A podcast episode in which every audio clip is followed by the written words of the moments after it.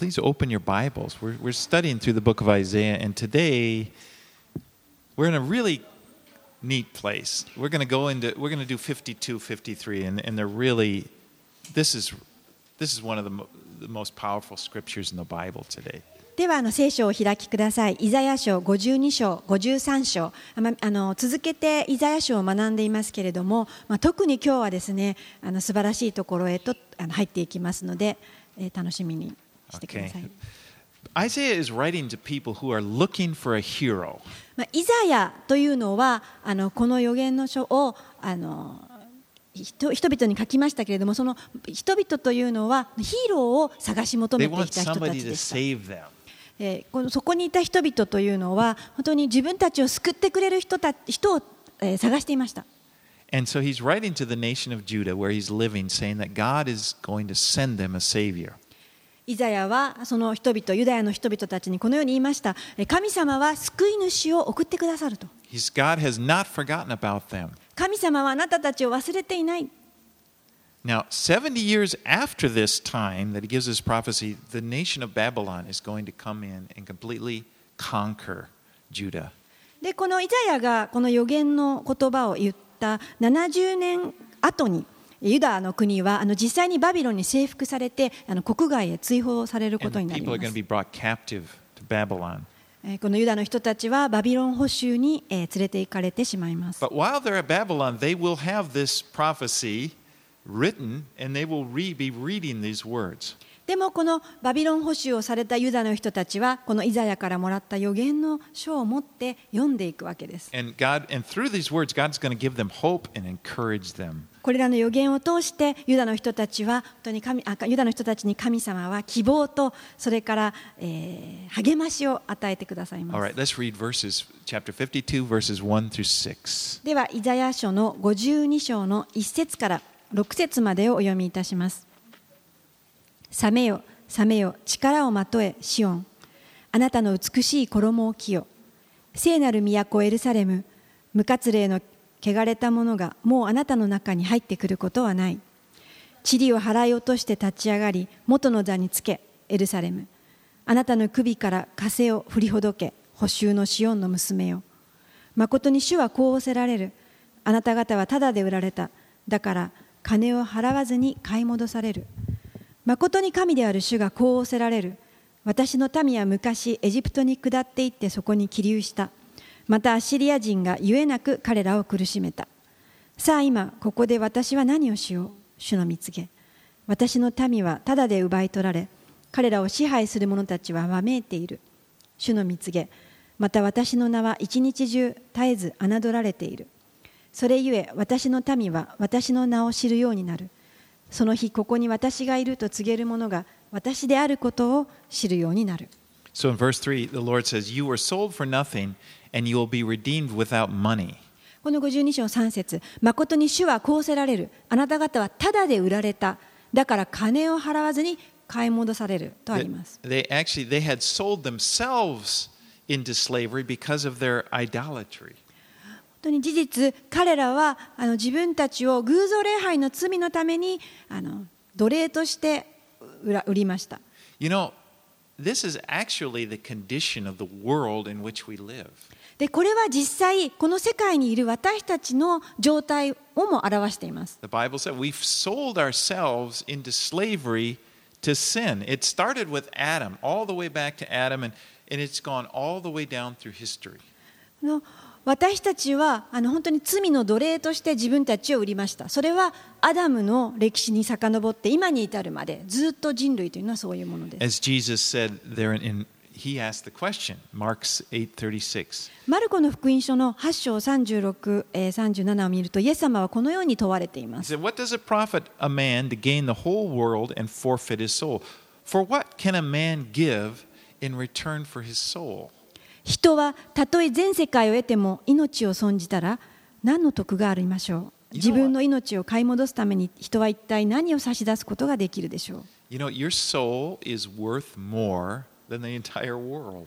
あなたの命はこの全世界よりも価値があるものです.うん、本当にちょっと.大げさにって言うかもしれませんがそんなことないです Because the world is temporary. なぜならこの世界というのは全て一時的なものだからです。これはすぐに過ぎ去ります。It'll be gone. もう全てなくなります。But you, your soul is eternal. でもあなたの命は永遠なんです。You were created to live with God forever. あなたは神といつまでも永遠に生きるために作られました。All right, let's move on. Let's continue on 7 through 12 here. では52章の7節から12節までお読みいたします。良い知らせを伝える者の足は山々の上にあってなんと美しいことよ。平和を告げ知らせ、幸いな良い知らせを伝え、救いを告げ知らせ、あなたの神が王となるとシオンに言う者の足は。聞け、あなたの見張り人たちが声を張り上げ共に喜び歌っている。彼らは主がシオンに変えられるのを目の当たりに見るからだ。エルサレムの廃墟よ、共に大声を上げて喜び歌え。主がその民を慰め、エルサレムをあがなわれたから。主はすべての国々の目の前に聖なる身腕を表した。地の果て果ても皆私たちの神の救いを見る。されよ、されよ、そこを出よ。汚れた者に触れてはならない。その中から出て身を清めよ。主の器を担う者たち。あなた方は慌てて出なくてもよい。逃げるようにして去らなくてもよい。主があなた方の前に進み、イスラエルの神があなた方のしんがりとなられるからだ。 So, verse 7 there, its first fulfillment, where it talks about how beautiful are the feet of those who bring good news, it had its fulfillment during this time that they were in Babylon. And the feet of the people who would have brought the good news, you know, that you are free to go, you're free to leave after, you know, Cyrus, they would have been seen as beautiful.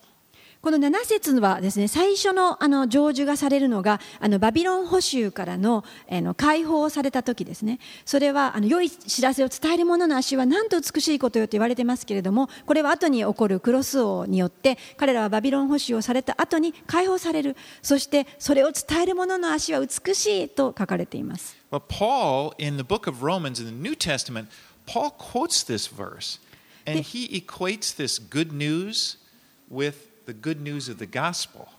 そしてあのパウロもですねローマ人への手紙の10章の15節であのここの言葉を引用していますそしてこのように、えー言っていますこの福音を述べ伝える者の足はなんと美しいでしょうとこうなぞらえて言っています And, and this is often the case. The Old Testament stories of, of God dealing with his people, they're like a physical picture of a New Testament reality.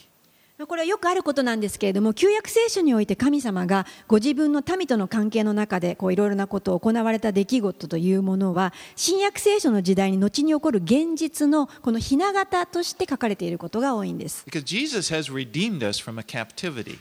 It's a, it's a spiritual captivity, it's not a physical captivity. イエス様は私たちをあがなわれました。それは補修、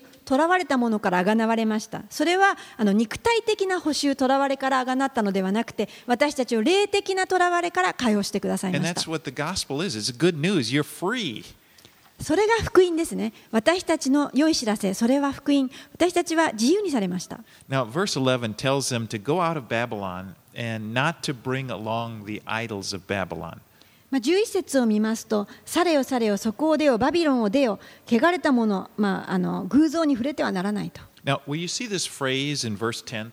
The arm of the Lord. That's an important phrase. It refers to the ability of God to save his people.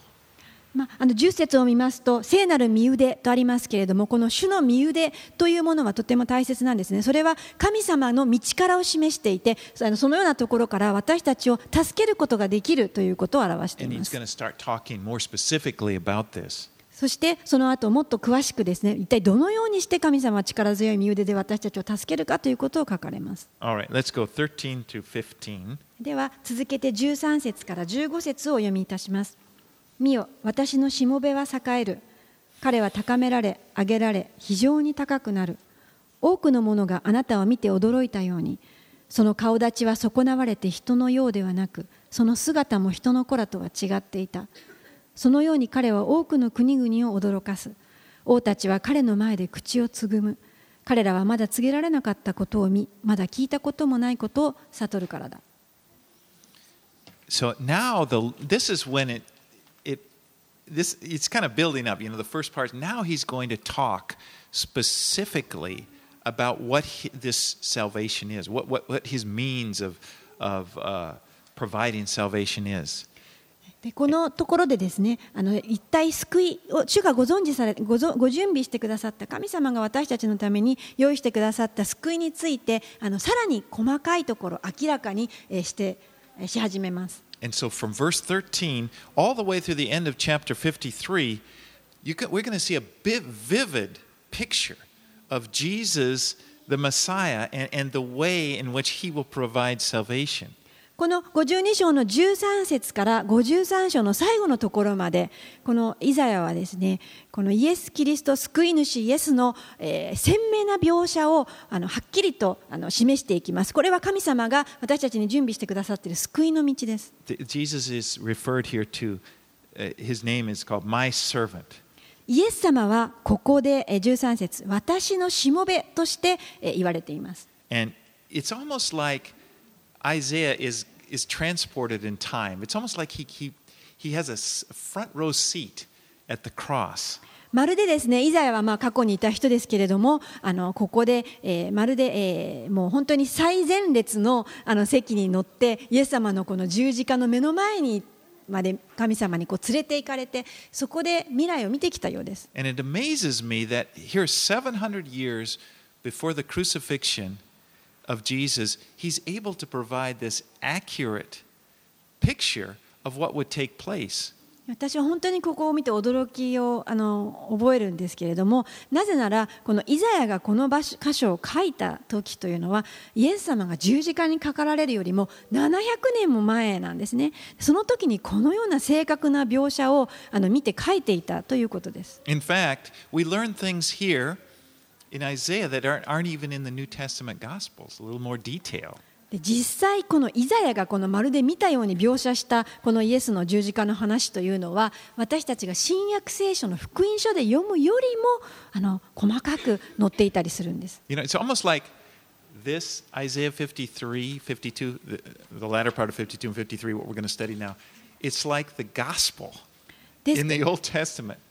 私が言う思うにこの52章53章イザヤのというのはまるでもう福音書そのものとも言えるんじゃないでしょう I remember years ago there was a group called Jews for Jesus. Those are uh, people, Jewish people that have become Christians in America, and they reach out to other Jews. で私はあのユダヤ人のグループの人たちに会ったことがあるんですけど彼らはあのユダヤ人でありながらイエス様を信じた人たちですねえでそれその人たちはまた他のユダヤ人でまだイエス様を知らない人たちにご福音を述べ伝えようとしていました And one of the things they did one time, they, they took out a full page ad in the New York Times. You know, that, that's a whole page, and they just put Isaiah 53 there.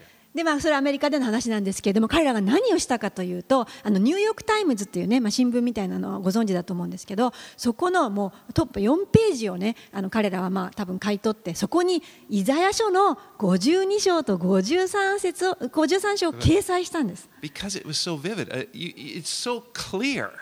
なぜならこの「イザヤ書52、53」というのはもうとっても鮮明に十字架のこと描写してあるからです。ですからそのユダヤ人の人たち、また多くの人たちはその52章、53章を見てあのイエス様を知る,こと知るようになりました。Right, verse この52章の13節。It's almost like he's going to get into the real harsh treatment this servant's going to endure. But at the beginning, he says, he tells it, it's going to end out, we- it's going to end up well. He's going to be exalted. まず最初に私のしもべは栄えるというところから始まっていますその後もう過酷なこのあの詳細が十字架の詳細が書かれてあのいくんですけれどもその前にまず最初に、えーえー栄えるというところから始まります But he begins, he says, his appearance was so marred beyond human semblance, you couldn't recognize him. そしてまた14節見るとその顔立ちは損なわれて人のようではなく、えーひその姿も人の子らとは違っていたというふうになっていきます Now, when Jesus was first arrested, we, we know he was, the first thing he was taken uh, before the priest, he was mocked and, and beaten. まあイエス様が十字架に捕らえられる前ですね最初イエス様はまず捕らえられてそれからあざけられてそれからまた平手とかいろいろ打ち叩かれます。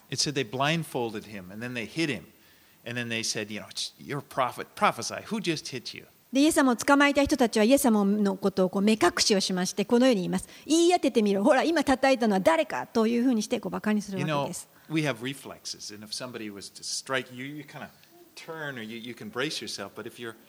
your eyes are covered, you don't know it. You're just going to get pummeled. もしですね皆さんがこう殴られるとした時にあの殴るのがこう見えたらですね人間というのはこうそれに反応してこう少し避けようとしたりするんですけれどもイエス様は完全に目隠しをされていましたからもう本当に何の抵抗もすることができずあの殴られるままでした And after this, after this, he was taken to Pilate. And Pilate had him scourged. あそうですねでその後ですねあのイエス様は、えー、とローマ総督のピラトのもとに、えー連れて行かれますそして今度はこのピラトの総督が鞭打ちをします Now, this was a very cruel thing でこの鞭打ちというのは本当にあの厳しいあのひどいものでした because they, they had a whip that would, um, it, it had two or three leather, leather, you know, uh, uh, strips on it, thongs they call it. And then these had pieces of glass or sheep's bone in them. And the purpose was they would strike the person and then pull it back and it would tear off their skin. まあ、このローマの鞭打ちというのは本当にあの普通の鞭打ちよりもさらにひどいものだったということですね。本当にあの短い皮の鞭でこう羊のあの骨とかを先につけまして小さな金属のあのいろんなあの鉄の破片とかそういったものが鞭の先に先端についてますのでこうあのバシッとこう打つと、えーそれが体に刺さって引っ張りますので肉が剥がれるというそういったひどいものでし it た。was brutal. I mean. 本当にただそのえ金属付きの鞭で打たれるだけで死んでしまう方もたくさんいるようなそんなひどい刑でした。Flesh. 本当にもう.肉体がこう引き裂かれてあの散らばっていくようなものを見て Well, し then after this, Jesus was taken, and, the, and it said they, they put a crown of thorns on his head, which were, you know, these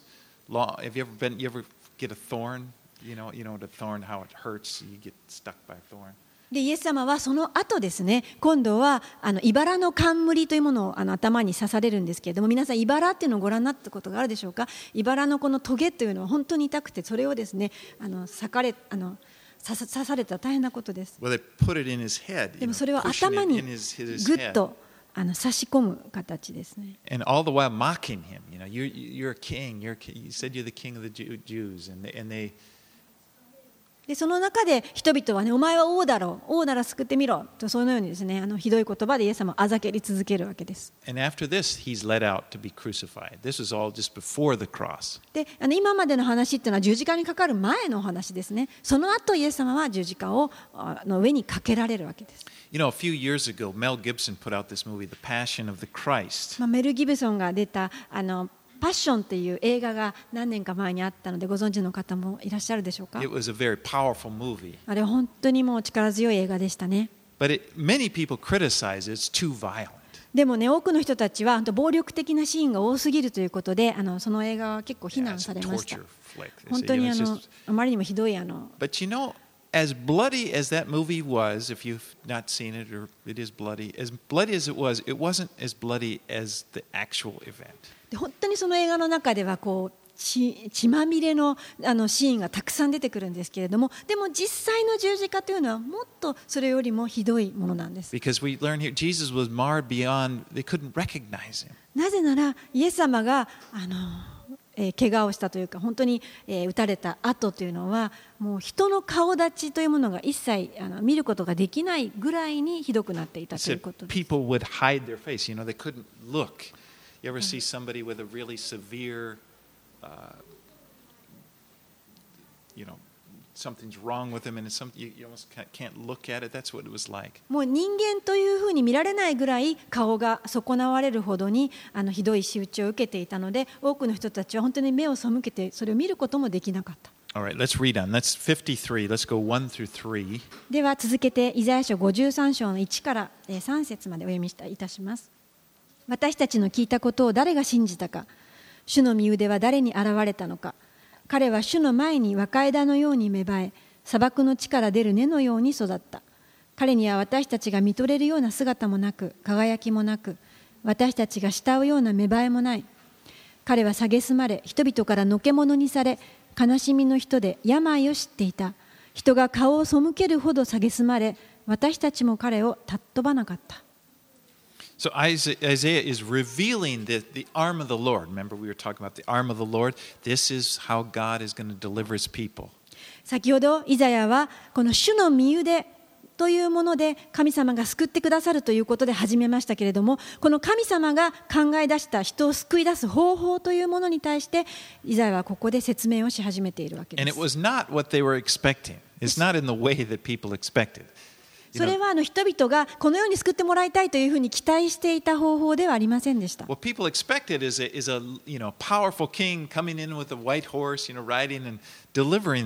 の当時の人たちがまあ期待して待っていたあのそのような救いの方法というのはこう白い馬に乗った王が自分たちのためにやってきて助けてくれる。But what it said, he said he grew up like a root out of dry ground, you know, not even noticeable.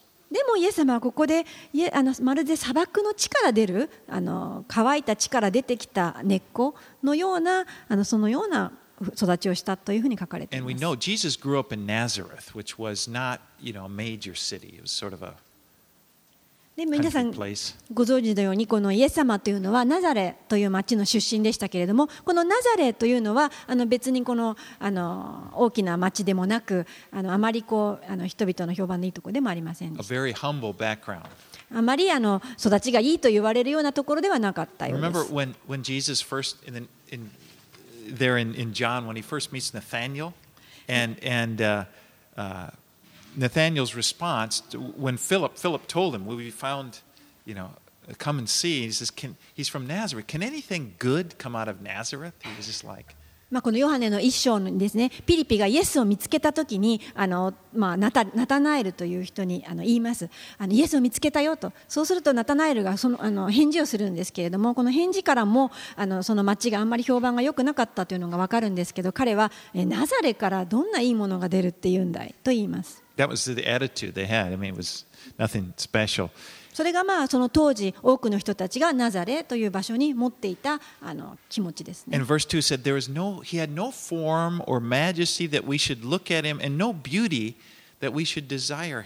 まあ、53章の2節にも書いてあります。彼には私たちが見とれるような姿もなく、輝きもなく、私たちが慕うようなあの見栄えもない。イエス様はごく普通の人でした。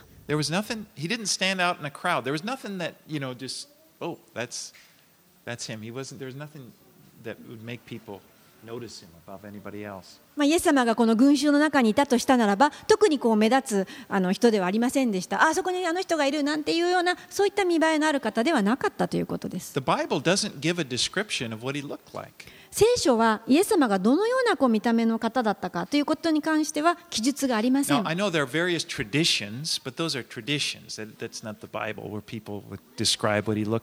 でもあの聖書ではなくて伝統的にあのいわゆるイエス様きっとこんなふうなあの方だったんじゃないかなっていうようなそういったまああの伝統はあります。In our, when I was growing up, in our, on our dining room wall, we had a picture of Jesus. 私が育った家ではこうダイニングルームのところにイエス様の絵がねかけてあったんです。As I remembered, he had sort of real flowing, kind of red hair, reddish hair, auburn, sort of. なんか覚えてるんですけど赤い髪でなんかサラサ I guess kind ラっとした.髪をあのしたなんか男性があのそこにいて I guess. あなんかねあのちょっといい感じのでもそれ.はとても有名な絵だ絵だと思うんですけどでも.多分ですね本当のイエス様はそんな絵とはちょっと違うんじゃないかなと思います見た目が。You probably have a different idea of what he looks like than I do. You know, everybody has their idea what Jesus looked like or what does, does he look like. まあね、皆さんも多分イエス様はこんな方じゃないかなってイメージを持ってらっしゃると思うんですけどそれはまあ多分、ね、それぞれ違って私の思ってるイエス様のこう感じとは違うと思いま I す。mean, people 人々はイエス様こういうふうな方であってほしいっていうのはあるかもしれません。もう私はですね、イエス様ぜひあの俳優のジム・カビーゼルでのようであってほしいと。You know, フ。But イエス様のビデ DVD とかいっぱい持ってる見てるんですけどそうたまにあのこうなんかこう弱々しいなんかなよなよとしたイエス様が出てくるとあんなんじゃない方がいいなと思います、but the truth is, まあ、でも真実は he, was according to the Bible. He was there wasn't anything special about him. でも聖書に書いてあるんですけれども特にイエス様にはあの取り立てた身だ身あの目あここに書いてあるように見とれるような姿ではなかったと書いてあります、I said Jim Caviezel. Do you know he's the guy, the Passion of the Christ? If you didn't. まあ、あのパッションの映画でイエス用の役をやったジム・カビーゼは Anyway すごいと思いますけど、Let's read verses four through six. では53章の4節から6節へ進みますお読みいたします誠に彼は私たちの病を負い私たちの痛みを担っただが私たちは思った彼は罰せられ神に打たれ苦しめられたのだとしかし彼は私たちの背きの罪のために差し通され私たちの咎のために砕かれた彼への懲らしめが私たちに平安をもたらし彼の打ち傷によって私たちは癒された私たちは皆羊のようにさまよいおのおの自分勝手な道に向かっていったしかし主は私たちのすべての咎を彼に負わせた This answers the why of crucifixion. ここはなぜ彼が十字架に貼り付けにされたのかということが書いてある答えになります Because he was crucified because of our sins. 彼は十字架にかかられましたそれは私たちの罪のためです And I remember I did watch Passion of the Christ when it first came out. I was in Yokosuka Theater. まあ、横須賀の映画館であのパッションという映画がね初めて放映された時にあの見に行ったのを思い出します And as the movie was going on, I could hear the person behind me saying, Why are they doing this to him? でそのね映画がずっと進んでいくと後ろに座っている人たちがうわなんであんなひどいことするのとかいうのが聞こえてくるんですそれ.でそんなこと言ってる人たちにこう振り返ってもう本当は御言葉を解き明かしてあの教えたくなっちゃいました But here it says, Our iniquity was laid upon him. でもあのここに書いてあるのは私たちの背きの罪のために彼は差し通されたんだ He was pierced for our transgressions. 私たちの咎のために砕かれたんだ And you know, it's so we are the reason つま that り Jesus died. イエス様が亡くなられたのは死なれたのは私たちが理由であったということです Now let's get that straight. We are the reason he was crucified, okay? He wasn't crucified because of the Jews. いいですかここをちゃんとはっきりしておきたいと思います私たちがイエス様が十字架にかかったその原因です、えーユダヤ人ではありません Because of the Romans. ローマ人ではありません Because of, you know, oppression of mankind and so forth. It was our sins that crucified him. か人々が何か間違ったことを行ったからどうこうそうではなくて私たちの私の罪のためです。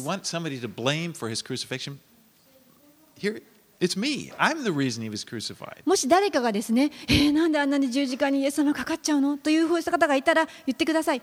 私のためです。私の罪が彼をそこにかけたのです。あなたの罪もです。でも、イエス様は砕かれました。それは私たちが平安を持つことができるためです。ここで言っています。彼の打ち傷によって私たちは癒された。私たちは神様との関係が回復されました。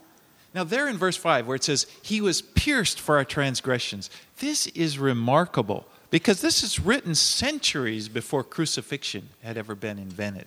もう一度5節を見ますとしかし彼は私たちの背きの罪のために差し通されたこの記述は驚くべきすごいことなんですなぜならこれは十字架が行われる何世紀も前に書かれているんです You know, there's another scripture, and I always I like to show this to people.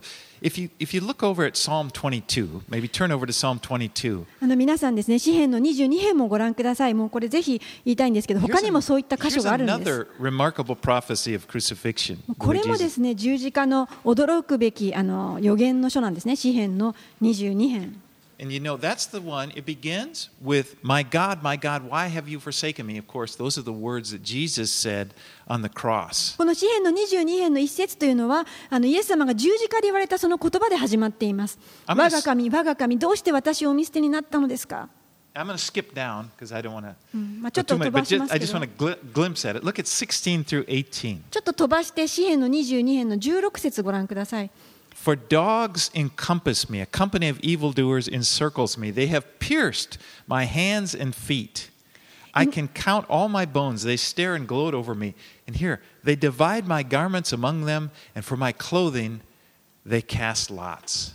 16節から犬どもが私を取り囲み悪者どもの群れが私を取り巻き私の手足を引き裂きました私は私の骨を皆数えることができます彼らは私を眺め私を見ていますここです彼らは私の着物を互いに分け合い私の一つの着物をくじ引きにします.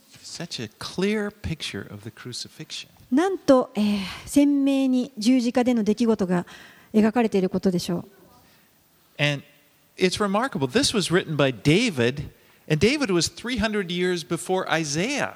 この詩篇22編というのはあのでダビデによって書かれましたこのダビデというのはもうイザヤの予言よりもまたさらに300年も前の予言です So it's such like here in the Old Testament, there's such a powerful picture of the gospel. つまりこれらの旧約聖書の御言葉というのは本当にこの福音が真理だという力強い証なんですね All right, let's get let's move on. Seven through nine.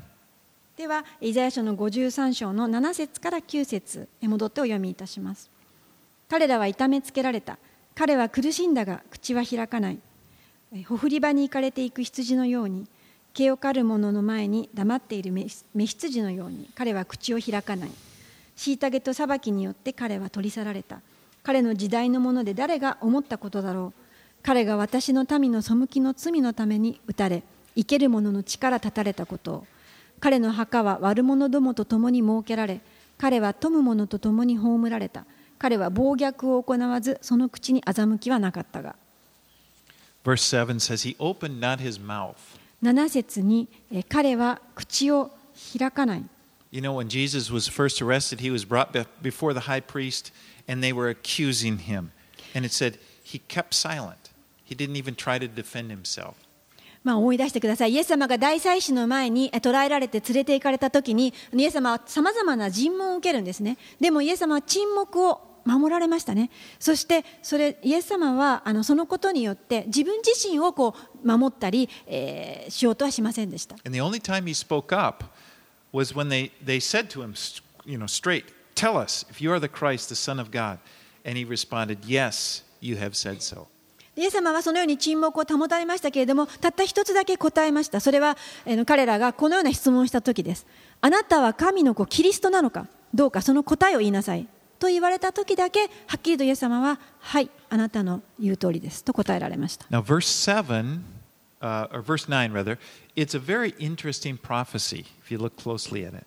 また53編の9節はとても興味深い、えー予言です where he made his grave with the wicked and with rich man in his death.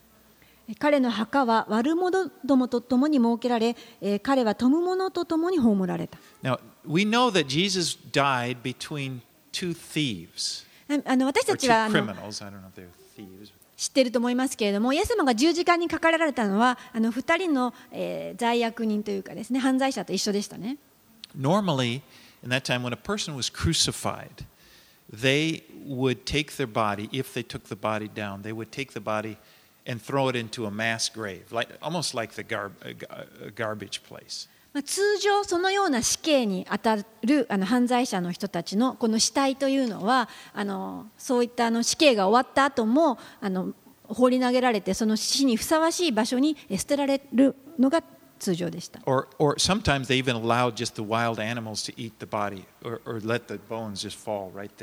あるいはそのゴミ箱に捨てるまでもなくそのままにしてあのえーいろんなこう動物、まあ、鳥だとかそういったものに食べられるがままにしてあのそのようにしてあの罪を Because the idea was crucifixion was to, to just to, to torture the person, to kill them, but to shame them. It's like you are garbage, basically. Those, and even after they died, they just, it, it was meant to convey that. でなぜならそのですね十字架刑というのはそもそもあの犯罪者のためにあるものであってそしてあの犯罪者はもちろんあの罰せられて苦しめられてそして死刑にされてそしてその後罪人らしくあの恥をあの合わせあの見せ見させてそしてあのそのように最後の最後まであの、まあ、死体が食べられたりですねあのそのようにするものがあの当たり前のことだったからです。But with Jesus, we learn in, in John's 19, after Jesus died, Joseph of Arimathea, who was a secret disciple of Jesus, asked Pilate for permission to take away the body of Jesus. ところがですねあのヨハネの福音書19章を見ますとイエスの隠れた弟子であったあの有馬屋のヨセフという人があのピラトのもとに来てこのイエスが十字架にかかった後のあの体死体をですね取り片付けたいと願うわけです。 And he came with Nicodemus. Do you remember Nicodemus from, it's from chapter 3 of John? まあ、ヨハネの3章にも出てくるニコデモという人を皆さん覚えているでしょうか？そのニコデモと一緒にこの有馬屋のヨセフはあの来ます。Yeah, Nicodemus was the one that came to Jesus by night. まあ、ニコデモのことは、ね、あの皆さんご存知だと思うんですけれどもある夜こっそりイエス様のもとに来た方ですね。He was kind of like a, you know, he, he didn't want to, he didn't want people to see him. 彼はあのイエス様のところに来るのを人に見られたくなかったので、まあ、こっそり来ました。But here he comes out in front of everybody. He and Joseph take the body of Jesus, they, they prepare it themselves with spices, and they, they take and put it in a, Joseph puts it in his own tomb, a brand new uh, tomb where no one had been laid. でもですねこのところでニコデモはもう変えられたんでしょうねあの堂々と人前に出てきてイエス様の体を有馬隊のこのヨセフと一緒にえー引き取りに来るわけですそして彼らは新しい墓をあの買ってそこに、えーイエス様をい、まああの As a 収 rich, めます。as a rich man, Joseph could afford a, uh, afford a tomb that no one else could. These rolling, they call them rolling stone tombs, that were carved in a rock, you know, like a cave. And the doorway was a thin stone carved that was in a, in a groove that would roll. It's a part of the door. わかりますこの、えー裕福だったのであの彼らはあの大きなお墓をあの持って買うことができたんですね有馬屋のヨセフそしてその有馬屋のヨセフがあの持ってた大きなあのあのお金持ちの人のお墓というのはこう岩を掘った横穴式のあのお墓になっていてでそのちょうどその蓋が石を転がしてこうできるようになってるんですけれどもその蓋の石を転がすためにちゃんとこうなんていうのかねあの筋みたいなのをこう作ってあるというすごい立派なお墓でした。Well, the reason I point this out is, is it's such a neat fulfillment of verse 9. He was with the wicked at his death, but, or no, let me read it. He was, he made his grave with the wicked and with the rich in his death. It's like he died among the wicked, but in his death he was put in a rich man's tomb. でもう何がすごいかというと53章の9節のところにですね彼の墓は本当に悪者どもと共に設けられたわけですあの死刑に受けたわけですからでも富む者と共に本当に葬られることになったわけですね Now, um, the men, these two men, Nicodemus and, and, and uh, Joseph, they sacrificed a lot to do this.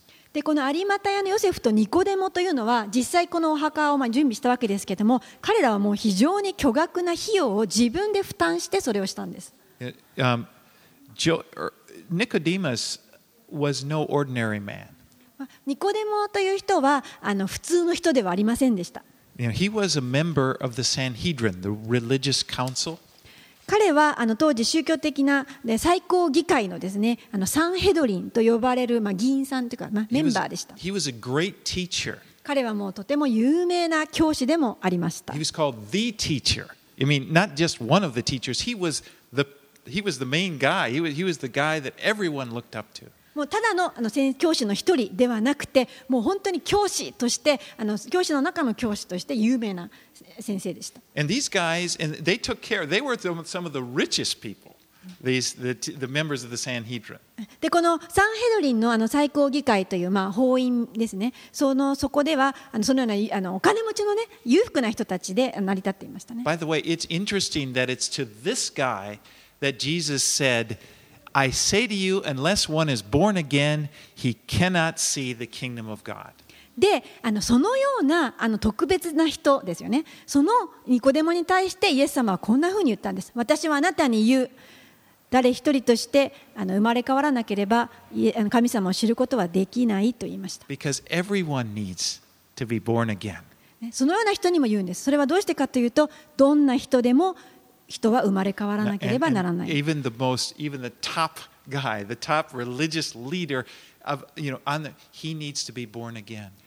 どのようなこの最高顧問ですね、最高のトップのような宗教的なリーダーであったとしても、主にあって生まれ変わらなければいけない。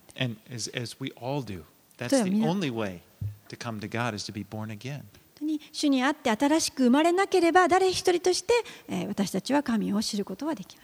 And this must have haunted Nicodemus. Uh, He came to Jesus by night, and Jesus said, "Unless a man, you know, be born again, he cannot be, enter the kingdom of God." It must have just stayed in his mind. でこのニコデモはあの誠に誠にあなたに告げます人は新しく生まれたのでなければ神の国は見ることはでき神の国を見ることはできませんと言われた言葉がですね心に深く残ったわけですそんなこと言われたことないですね And in John chapter seven, we see him defending Jesus.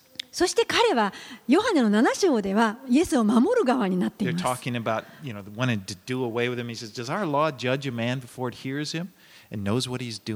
で彼はあのそのような議員たちと話すときにあの私たちの立法ではまずその人から直接話を聞いてその人が何をしたか知った上でなければ判決を下さないんじゃないんですかというふうにこうイエス様を守るわけです。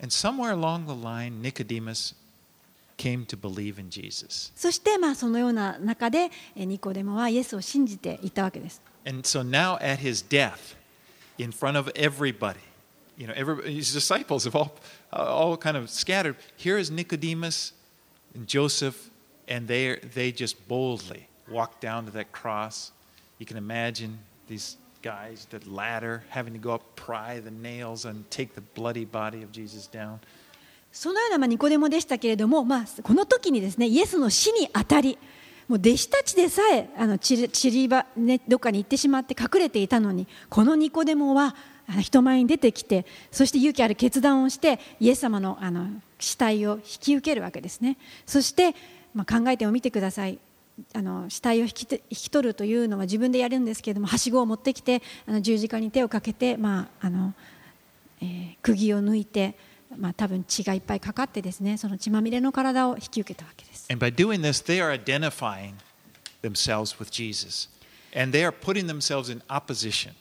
They're basically, it's over. His job as the great teacher of Israel is over.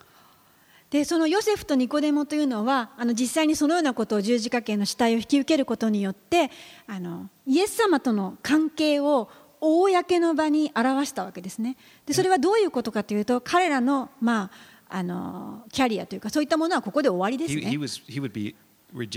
もう彼らは、そのようなあのあの議員とかその人たちの前のところに戻ることはできませんね。もうシナゴ街道に戻ることはできません。You know,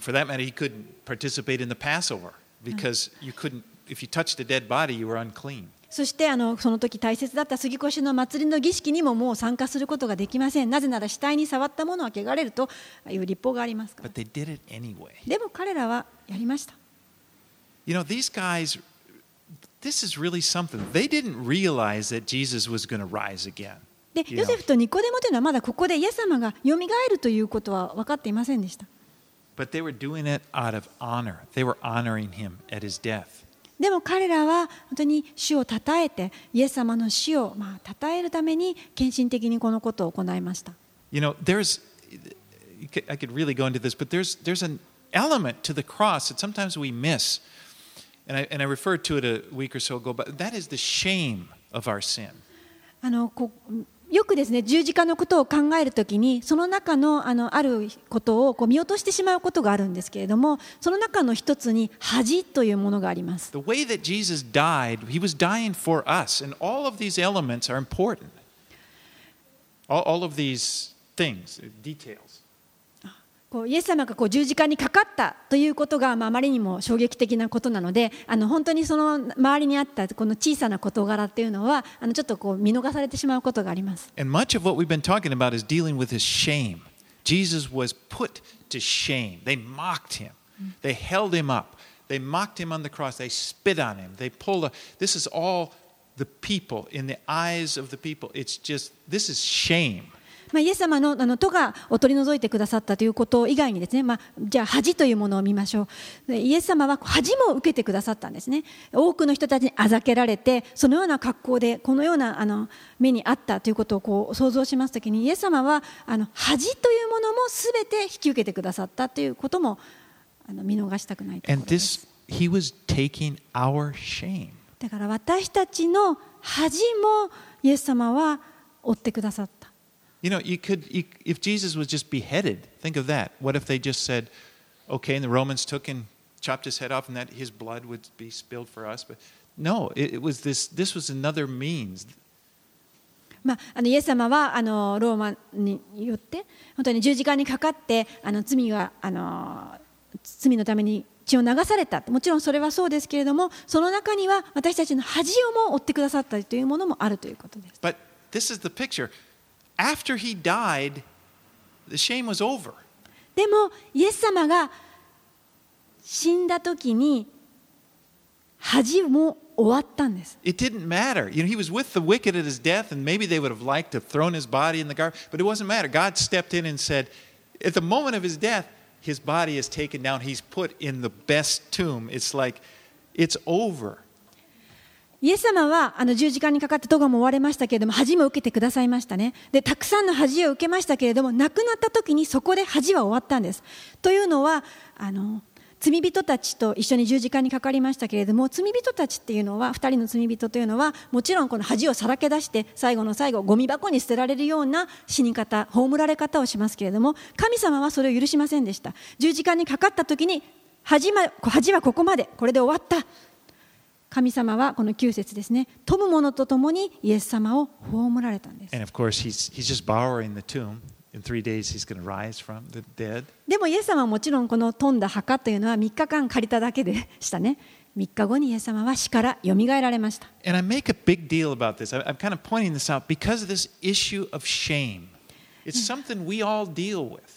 なぜなら私はここで言いたかったのは私たちは恥というものもあの日々あのいろいろこう関係を持っているからです。自分の人生の中 we で know that we are forgiven. The blood of Jesus, we are forgiven. That the guilt is taken away. 私たちは知っています。私たちの罪は許されましたね。私たちの罪は十字架の血潮によってあの払われて許された。それは分かっています。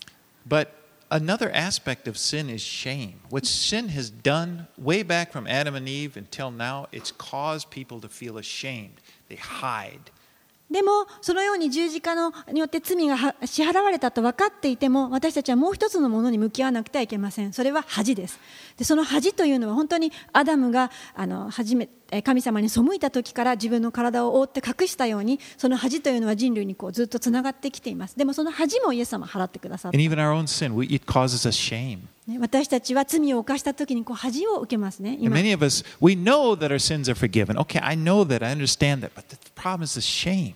でもあの多くの人クリスチャンはね私は罪が許されたことを知っていますもう私の罪は解決されましたでも恥そのことをもまだ持っています There's still that feeling of hiding. なんかこう誰かから隠れなくちゃいけないんじゃないか背負わなくちゃいけないんじゃない If, か and, and, but the, we see in the gospel, Jesus also died. He took our shame. We don't need to be ashamed. イエス様はあ十字架上で、えー罪を背負ってくださったと同時に私たちの恥も取り去ってくださったので私たちはもう恥じる必要はないんです right, let's finish up 10 through 12. では53章の10節から12節に行きますしかし彼を砕いて痛めることは主の御心であったもし彼が自分の命を財官のための生贄とするなら彼は末永く子孫を見ることができ主の御心は彼によって成し遂げられる。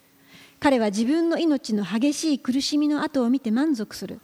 私の正しいしもべはその知識によって多くの人を義とし彼らの咎を彼が担う。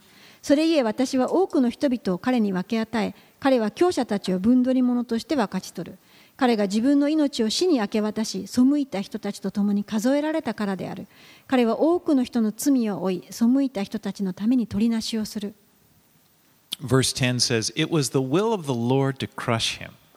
10節、えーしかし彼を砕いて痛めることは主の御心であった That's something. Jesus was not a victim. イエス様は犠牲者ではありません This was God's plan. これは神のご計画でした In fact, this was why he was born into Yes, the Sama. world as a, as a, as a baby. 本当にあの赤ちゃんとしてこの世に生まれてくださったその理由はまさしくこのためでした。ええ、ヨハネの3章16節で言っていますね。皆さんご存知ですね。神は実にその一人子をお与えになったほどに世を愛された。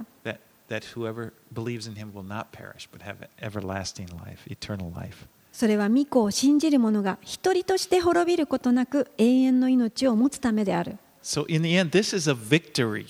ですからこれは偉大な勝利の出来事でした。Verse 11, this, the latter part of verse 11 says, By his knowledge shall the righteous one, my servant, make many to be accounted righteous, and he shall bear their iniquities. この11節を見てください後半です私の正しいしもべはその知識によって多くの人を義とし彼らの咎を彼が担う This sounds a lot like 2 Corinthians. You know 2 Corinthians 5:21. This is another really important verse. でこれを読むとあのコリント人への手紙第2の5章21節ですねこれも有名な箇所ですけれども大切なところですけどこれを思い出します describing what Jesus did. It said, For our sake, he made him, he being God the Father, made him, Jesus, to be sin who knew no sin, that in him we might become the righteousness of God.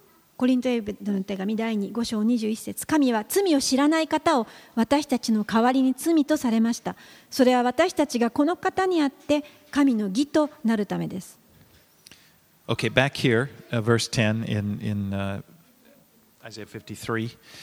またえーイザヤ書53章の10節に戻りますけれども It says, When his soul makes an offering for guilt, he shall see his offspring, and he shall prolong his days. もし彼が、まあ、後半ですね自分の命を財貨のためにの生贄とするなら彼は末永く子孫を見ることができとあります主の御心は彼によって成し遂げられる Isaiah not only prophesied Jesus' death and burial, but also his resurrection. イザヤはあただイエスの死とそれから、えーその、えー葬られたことを予言されただけではなくて彼はここでイエスの復活も予言しています Because the gospel includes the resurrection. なぜならこの福音というのは復活が含まれているからです Without the resurrection, it's incomplete. 福音にこの復活がないならばそれは不完全です Jesus not only died for our sins, but he was raised again. イエス様はただ私たちの罪のために十字架にかかられて死なれたのではなく、イエス様はそこからよみがえられました。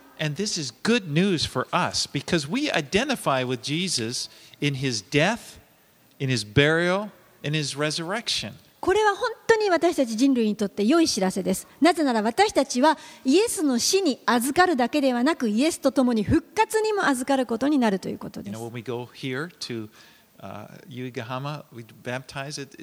that's the symbolism the, the, the death, burial, resurrection. まあ、私たち由比ヶ浜に行ってあの洗礼式を行いますけれどもあの洗礼式というのは象徴ですね救いのまず死んで水に入りますそしてそこから引き上げて復活します And so in, in Romans 6, 4, and 5, we were buried bef- therefore with him by baptism into death, in order that just as Christ was raised from the dead by the glory of the Father, we too might walk in the newness of life. For if we've been united with him in his death, in de- death like his, we shall certainly be united with him in a resurrection like his. ローマ人への手紙の6章の4節から5節にこのようにあります私たちはキリストの死に預かるバプテスマによってキリストと共に葬られたのですそれはキリストが御父の栄光によって死者の中からよみがえられたように私たちも命にあって新しい歩みをするためですもし私たちがキリストに継ぎ合わされてキリストの死と同じようになっているのなら必ずキリストの復活とも同じようになるからです So praise the Lord. 主を賛美しましょう I mean, the gospel, it's good to be reminded of this, the gospel is such great news. 福音というのはもう本当に素晴らしい良い知らせです。You know, it's, it's, it's, it's, it's part of something glorious. It's, it's, it's, it's wonderful to be, to be a part of it. 本当にそれは栄光に富んだもので、あのその中に属しているというのは本当に素晴らしいことです。You know, it's good. I like to just, when I focus on the cross, like we really got into the details and stuff, まあ、私がこう十字架に対してこう細かく言及しますと.本当その中であのあ何が大切なのかなというのをこう思い起こされます。Because I'm, you're probably like me. There are times that you, you know, I start going through life and life is hard, and then, you know, the question is, well, why is this happening? Or, まあ皆さんもあの私と同じようだと思うんですけれども、まあ、人生歩んでいますとこういろんなことが起こるわけです。そしてその中であなんでこんなことが起こるのかな何がというふうにまあいろいろ思うわけです。ask, well? 本当にこんなこと?あーがあるけれども神様本当に私のことを考えてくださってるんだろうか？本当に私のことなんて気にかけてくださってるんだろうか？でも look at all that he went through. このところの御言葉に戻るときに思うわけです。見てください。神様どれだけのことを私たちにしてくださってるでしょう。In my place, he was willing to take this for me. 私が受けるべきところものを神様が身代わりとして取ってくださった。本 And I just, it, it just kind of puts things into perspective. 当にそのようなあの神様の視野を持つことができます And uh, it's, it's, this falls, this message falls right on communion. We're going to have communion now. でこの御言葉の最後にはあの、えー洗礼あの生産式をしたいと思います。本当にあの今日ですね生産式があるということもとてもまた、えー感.慨深いです。Let's pray. Father, we thank you, God, for sending your only Son to die on the cross for us. 天のお父さんお祈りいたします、えー本当にあなたがあなたのただ一人の子を送ってくださり私たちの罪のために十字架にかけてくださったことを感謝いたします。私たちはただあなたに感謝いたします。ありがとうございます。ありがとうございます。